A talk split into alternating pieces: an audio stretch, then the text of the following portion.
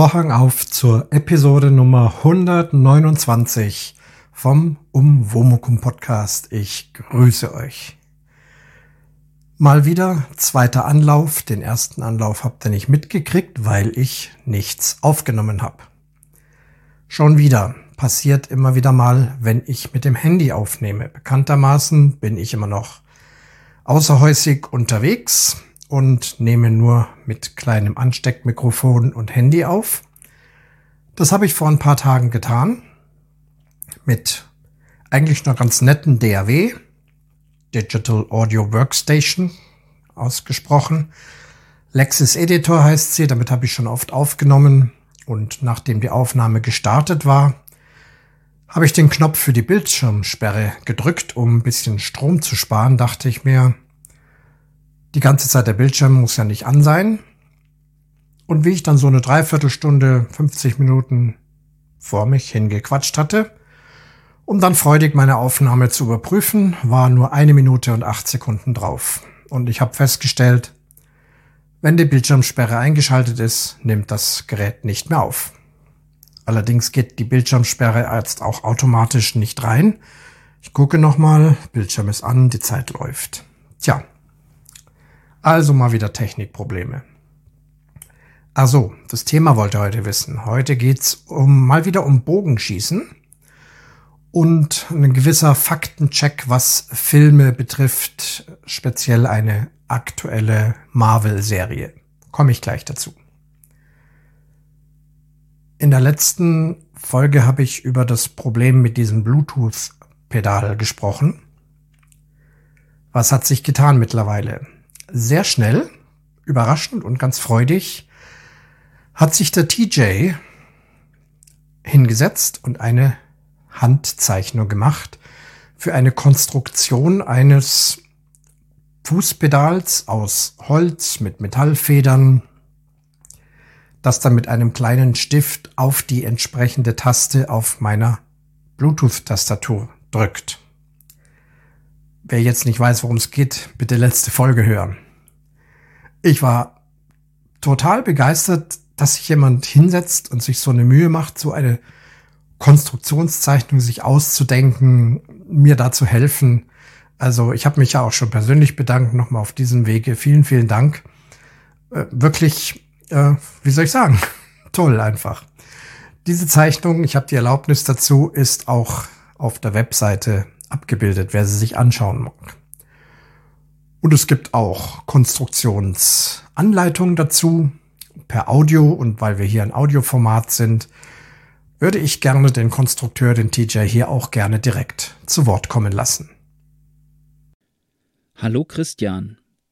Ich hörte eben deinen Podcast und ich hoffe, es geht dir gut und es bleibt auch so. Du hast von deinem Tablet-Tastaturproblem gesprochen und dass du Schwierigkeiten beim Umblättern hast.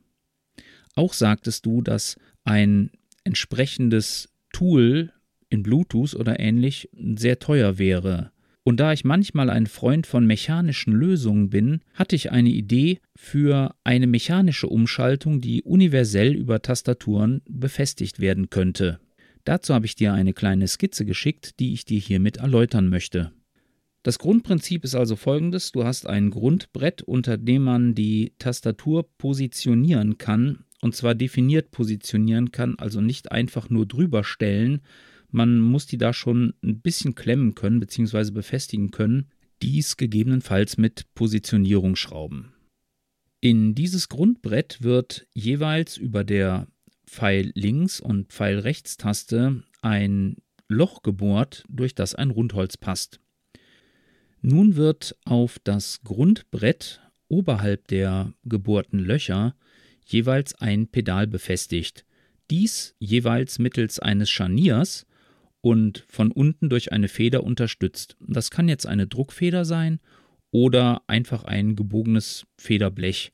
Hauptsache das jeweilige Pedal wird oben gehalten, damit es sich nur auf Druck absenkt. Das jeweilige Pedal wird mit einem Rundholz verbunden, welches wiederum durch das Loch in der Grundplatte auf die jeweilige Taste führt. Es berührt die Taste jedoch nicht ganz und sollte auf der Unterseite eine Art Dämpfer, gegebenenfalls aus Schaumstoff haben, aufgeklebt, damit der Druck auf die Taste gegebenenfalls nicht zu hoch wird, weil wenn man direkt mit dem Rundholz auf eine Plastiktaste treten würde, könnte es sein, dass diese beschädigt wird.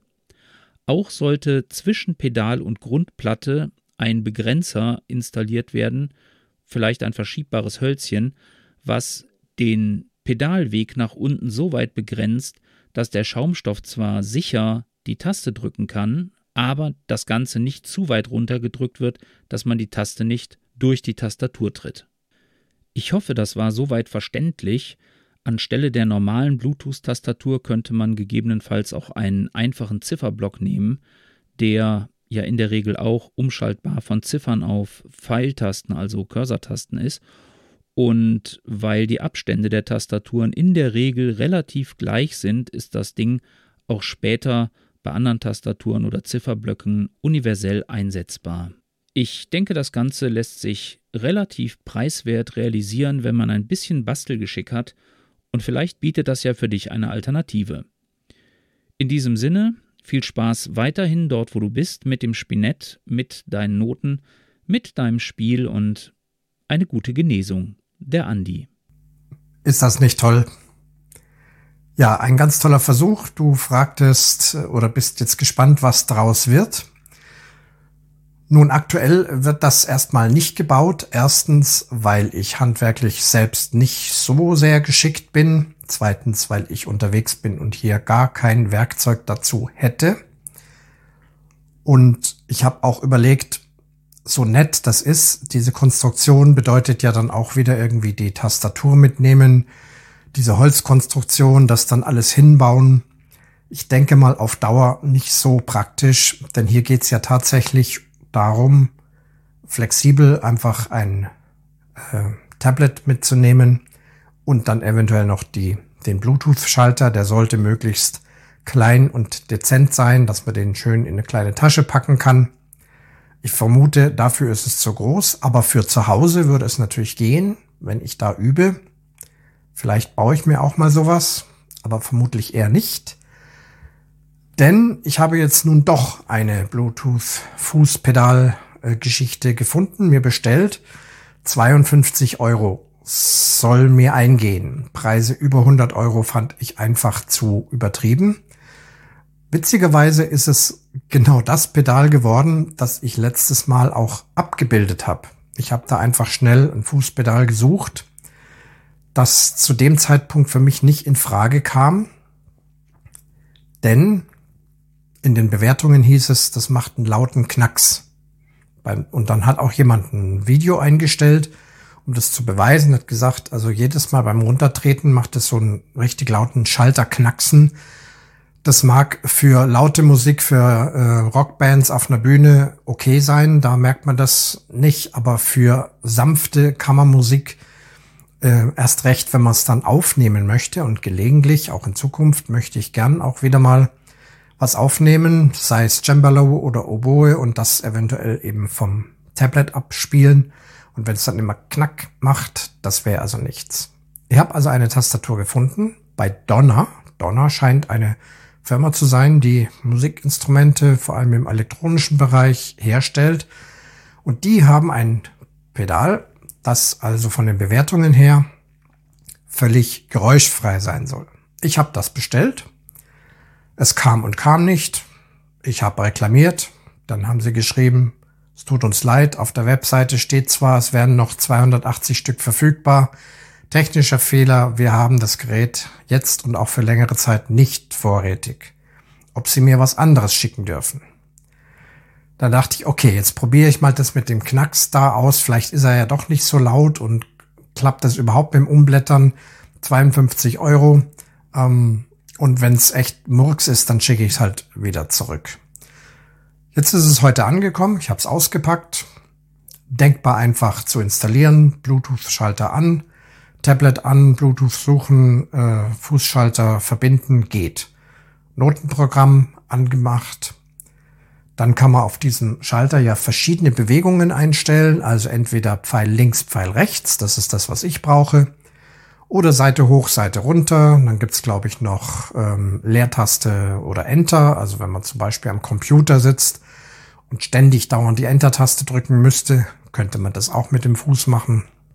Und noch irgendwas, ich habe vergessen, was das war. Wie gesagt, ich brauche meistens rechts oder links. Und siehe da, es knackst überhaupt nicht. Es geht praktisch geräuschlos, kann ich es treten. Also entweder haben sie es verbessert oder das war ein schlechtes Gerät, was derjenige bewertet hat. Es ist auch so, das Bild, was ich euch da in der, in der letzten Folge geschickt habe, genau so sieht mein Gerät aus. Allerdings der, in Anführungsstrichen, Markenname ist ein anderer. Meins heißt Mo, irgendwie sowas, Mo. Es ist 100% ganz genau dieses Gerät. Das kennt ihr vielleicht von anderen, vermutlich asiatischen Geräten auch. Die sehen alle gleich aus, nur haben einfach verschiedene Brandings drauf. Da wird einfach ein Gerät an ganz viele Leute verschickt. Die bestellen sich das, machen da ihren Aufkleber drauf und schicken es dann entsprechend weiter. Sei es wie es will, ich bin erstmal sehr zufrieden. Im Live-Betrieb habe ich es noch nicht ausprobiert. Heute ist jetzt schon Abend, ich gehe jetzt nicht mehr zum Spinett drüber. Das werde ich in den nächsten Tagen ausprobieren. Aber hier im Trockenbetrieb schon mal Noten umgeblättert. Und auch die Rezensionen, die schreiben, wenn man da lange drauf drückt, dann würden gleichzeitig mehrere Seiten umgeblättert, ist bei diesem Gerät nicht der Fall. Man kann das nämlich auswählen. Entweder immer nur eine Seite, dann ist egal, wie lange ich mit dem Fuß drauf trete, es blättert zuverlässig eine Seite vor oder zurück. Es hat ja zwei Pedale, eins für vor, eins für zurück. Oder ich will das unbedingt, möchte ganz schnell irgendwas umblättern, dann kann man einen weiteren Schalter schalten und dann blättert es eben schnell um. Das werde ich nicht brauchen. Außer man hat jetzt irgendwie äh, Noten mit 100 Seiten vorgeblättert, möchte wieder an den Anfang fahren. Dann ist es praktisch. Dann nehme ich den Schalter, drücke drauf und dann saust es also in rasender Geschwindigkeit wieder an den Anfang. Ja gut, also sind diese Probleme erstmal gelöst, aber ich probiere es noch im Live-Betrieb aus. Da habe ich auch schon gehört, es ist nicht so ganz einfach, äh, da auch die Hand-Fuß-Koordination zu kriegen. Aber ich werde das üben. Ich glaube, das klappt schon. So viel also zu dem Bluetooth-Pedal. Zum Thema. Pfeil- und Bogenschießen kommt ja reichlich schon immer wieder in Filmen vor. Ich glaube, seit es bewegte Bilder gibt, gerade in den früheren Filmen sind die Western sehr gerne gedreht worden und da wird, wird natürlich auch Pfeil und Bogen geschossen. Aber auch über die Jahre immer, immer wieder in irgendwelchen Filmen ist das ein Thema und das ist mal mehr, mal weniger gut gemacht. Vielleicht auch bewusst dann zum Beispiel Fantasy. Also wenn ich an Herr der Ringe denke, die Art und Weise, wie da Bogen geschossen wird, das ist schon sehr reißerisch und hat also mit dem tatsächlichen Bogenschießen von der Bewegung her und so nichts zu tun. Soll es auch nicht, soll ja spannend sein, soll Action haben und so weiter. Auch in Avatar ist das Bogenschießen ziemlich fantasyhaft. Da wird frei Luft, die Hand umgedreht mit zwei Fingern, irgendwie ganz schnell geschossen, im Sprung auch noch und immer perfekter Treffer. Alles prima, das muss so im Film so sein.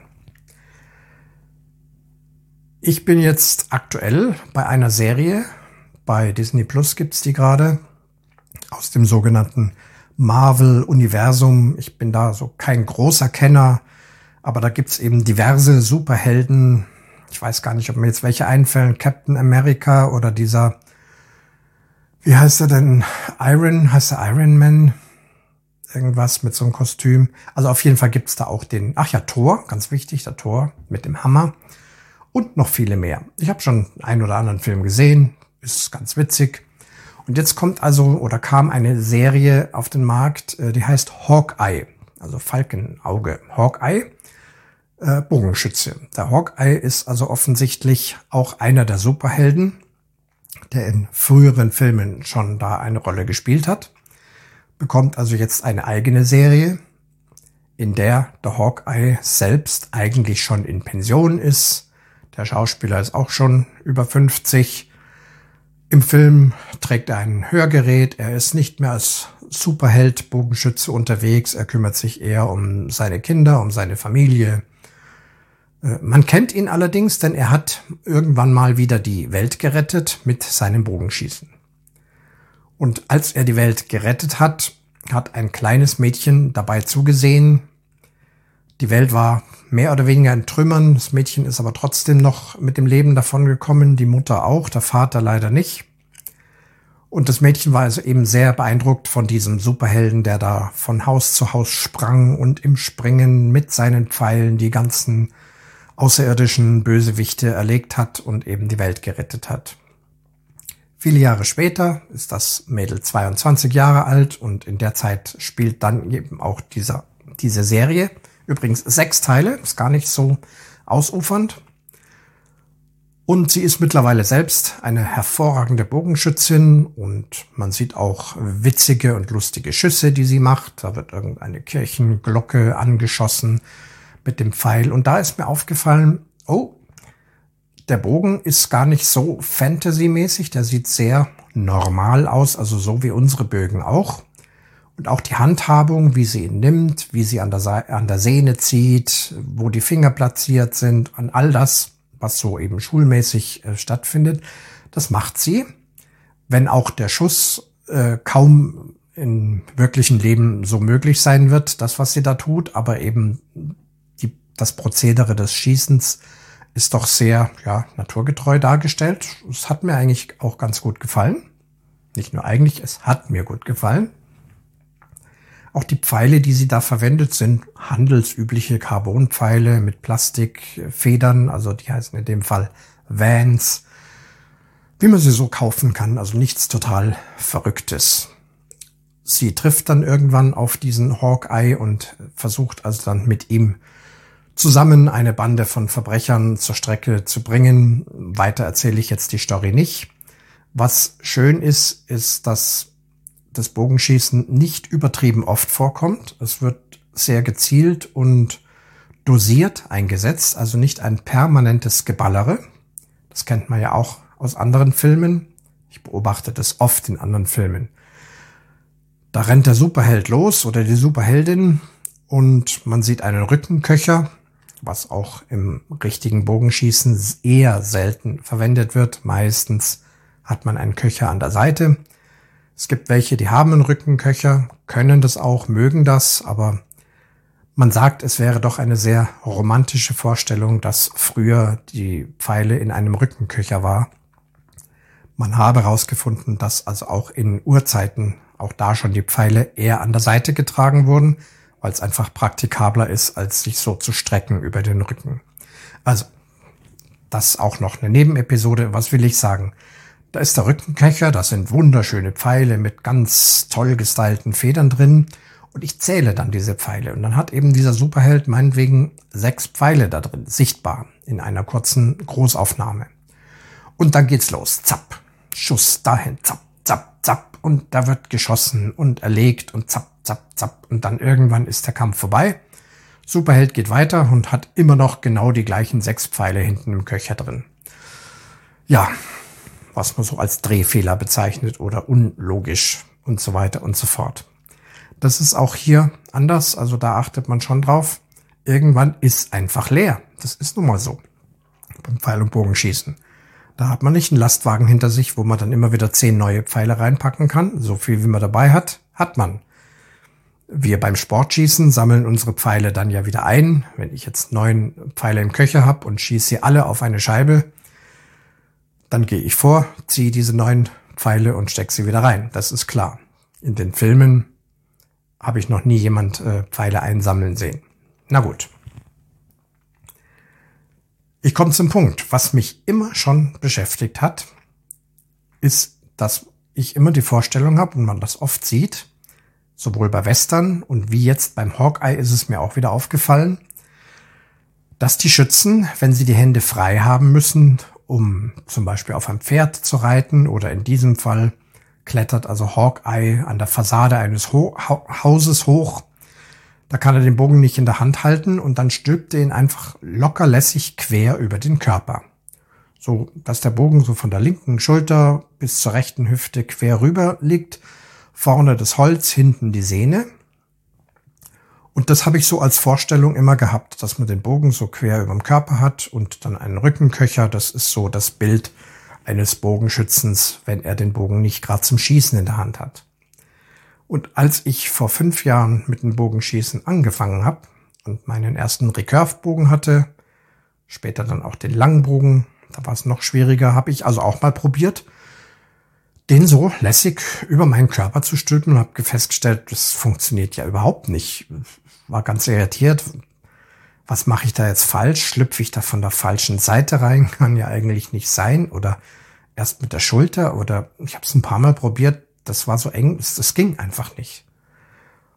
Dann habe ich mal bei Turnieren geguckt und sehe, dass das auch niemand so trägt. Manch einer hat vielleicht den Bogen über der Schulter hängen, so gerade nach unten, aber diagonal quer überm Körper ist mir jetzt also auch nicht aufgefallen. Ich habe dann auch nicht weiter drüber nachgedacht, fand es jetzt nicht so dramatisch, dachte ich, ja gut, da machst du halt irgendwas falsch, aber ist auch nicht so wichtig. Ich habe ja an meinem Gürtel eine Halterung, einen Haken, da wird mein Bogen mit dem Griff reingehängt und auch da habe ich dann die Hände frei. Beim Gehen von einer Station zur anderen, um vielleicht den Arm zu entlasten oder auch zum Pfeile ziehen, zum Wertung aufschreiben, alles das, wo man eben mal beide Hände haben kann. Da hängt mein Bogen eben da in dem Haken. Jetzt bei Hawkeye sehe ich also, dass er so ganz locker mit einem Schwung, zack, den Bogen drüber hat. Schaue genauer hin mir war es vorher schon aufgefallen, dass diese Bögen sehr stark aufgespannt sind. Jetzt kommt was äh, bogenspezifisch technisches. Ich erkläre es kurz. Es ist die sogenannte Standhöhe. Eine Standhöhe, das ist der Abstand der Sehne zum Griff des Bogens. Also in der Mitte, an der, an der Stelle, wo der weiteste Abstand ist, das kann man auch messen mit einem ganz normalen äh, Lineal. Wir haben da so spezielle Messgeräte, die man auf die Sehne spannen kann. Das ist die Standhöhe. Und diese Standhöhe ist beim Schießen auch ganz wichtig. Jeder Bogen muss da unbedingt richtig eingestellt werden. In aller Regel, wenn man sich einen Bogen kauft, gibt der Hersteller eine gewisse Toleranz an, in welchem Bereich diese Standhöhe sein muss. Warum ist das wichtig? Beziehungsweise wie kann sich so eine Standhöhe überhaupt verändern? Fangen wir mal damit an. Der Bogen ist so, deswegen heißt er so, gebogen und an beiden Spitzen ist eine Sehne befestigt. Wenn ich jetzt von der Vorstellung her diese Sehne deutlich kürzer mache, also eine kürzere Sehne nehme, dann ist ja klar, muss ich die Enden des Bogens noch weiter zusammendrücken, um diese Sehne da zu befestigen. Das heißt, der Bogen biegt sich noch weiter. Und dann ist die Sehne im entspannten Zustand gerade und die Standhöhe ist größer. Andersrum, wenn ich die Sehne länger mache, entspannt sich der Bogen mehr, hat mehr Platz. Der Vorteil dabei ist, wenn ich dann ziehe, dann können sich die Wurfarme weiter nach hinten ziehen und beim Schuss weiter nach vorne ausbreiten, können den Pfeil also stärker beschleunigen. Man sagt also, je geringer die Standhöhe ist, desto mehr Schusskraft hat so ein Bogen. Das geht aber nicht beliebig klein, denn wenn die Sehne nach vorne schnallt, schnalzt, ihre Energie an den Pfeil abgibt, dann ist immer noch auch eine gewisse Restenergie in der Sehne. Und wenn die zu nah am Griff ist, dann kann es sein, dass die auf dem Griff und auf dem Bogen aufschlägt. Das ist nicht gut für den Bogen und man könnte auch seine Hand dabei verletzen. Deswegen muss man eine gewisse Minimum-Standhöhe unbedingt einhalten, damit eben keine Verletzungs- oder Zerstörungsgefahr besteht. Mache ich die Standhöhe größer, verliere ich etwas an Schusskraft. Und das ist so das, was wir beim Bogentuning immer beachten und wo es also zu experimentieren und auszuprobieren gilt. Aber die Minimumstandhöhe sollte auf keinen Fall unterschritten werden. Jetzt rede ich vom richtigen Sportbogenschießen. Wie gesagt, die Bögen sind unterschiedlich. Mein Langbogen, den ich hatte, Der hatte eine geringere Minimumstandhöhe von, ich rede jetzt mal in Zentimetern. Üblicherweise spricht man von Inch. Ich mache es mal in Zentimetern. Der hatte eine Standhöhe von 19 Zentimeter. Mein aktueller traditioneller Bogen, Recurve-Bogen, hat eine Standhöhe von idealerweise 21 Zentimeter.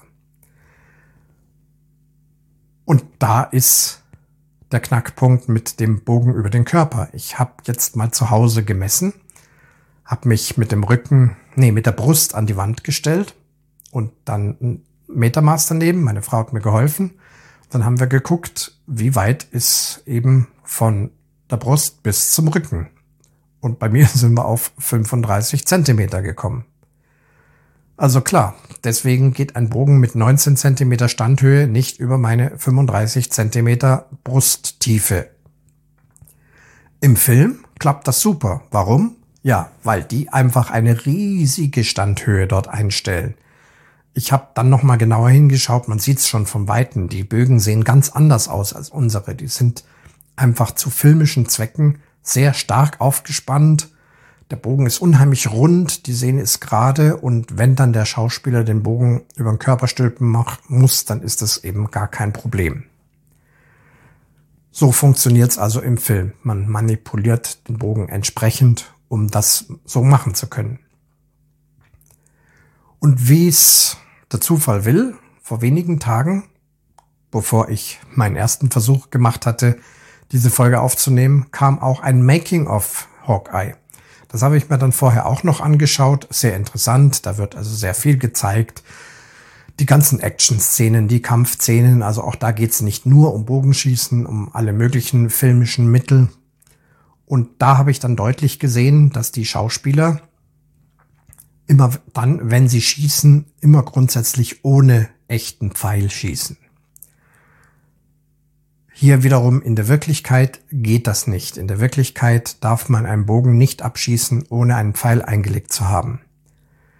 Denn wenn ich das tue, weiß die Sehne und der Bogen nicht hin, womit ihrer ganzen Kraft, schlägt dann auf den Bogen auf, wieder auf die Hand. Diese ganze Energie geht in den Bogen und zerstört den Bogen und auch hier wieder Verletzungsgefahr, trotz richtiger Standhöhe. Es muss unbedingt ein Pfeil eingelegt sein der dann einfach diese Energie aufnimmt in diesen schnellen Pfeilflug und die Restenergie dann entsprechend abgefedert wird. Jetzt hier im Film haben die präparierte Bögen und man konnte es auch gleich sehen äh, in diesem Making-of. Die haben also gezogen, auch so richtig äh, mit einem guten Coach, also von der Bewegung her gut, haben auch losgelassen und die Sehne schnallt vor da sie aber sehr schlapp eingestellt ist, also ich denke, dass da auch ganz weiche Wurfarme dran sind und möglicherweise auch das Material der Sehne etwas dicker ist, schnalzt die schon nach vorne, aber man kann richtig sehen, dass die also sehr, sehr schwach ist. Denn bei einem richtig starken Bogen mit einer sehr, sehr dünnen Sehne, das, das kann das Auge kaum fassen, wie schnell das da also vor, vorschlägt. Und die bekommen eben die Anweisung entsprechend so zu schießen und der Pfeil an sich wird dann immer mit Computertechnik erst hinten nach reinmontiert. Bei Hawkeye geht's am Anfang noch mit normalen Pfeilen zu, später kommen dann auch sogenannte Trickpfeile, die also irgendwas Besonderes können, irgendwie mit einem Saugnapf oder mit einem äh, mit einer kleinen Explosion vorne dran, mit Feuer äh, oder sogar mit einem Positionsgerät, dass der Pfeil von selbst seinen Weg findet, also irgendwelche verrückten Fantasy-Sachen. Und wie gesagt, das wird alles mit Computer hinten nach rein montiert. Also aus zwei Gründen beim Film die Standhöhe sehr hoch. Erstens, damit, wenn die schon ohne Pfeil schießen, dass der Abstand so groß ist, dass da also nichts passiert an der Hand.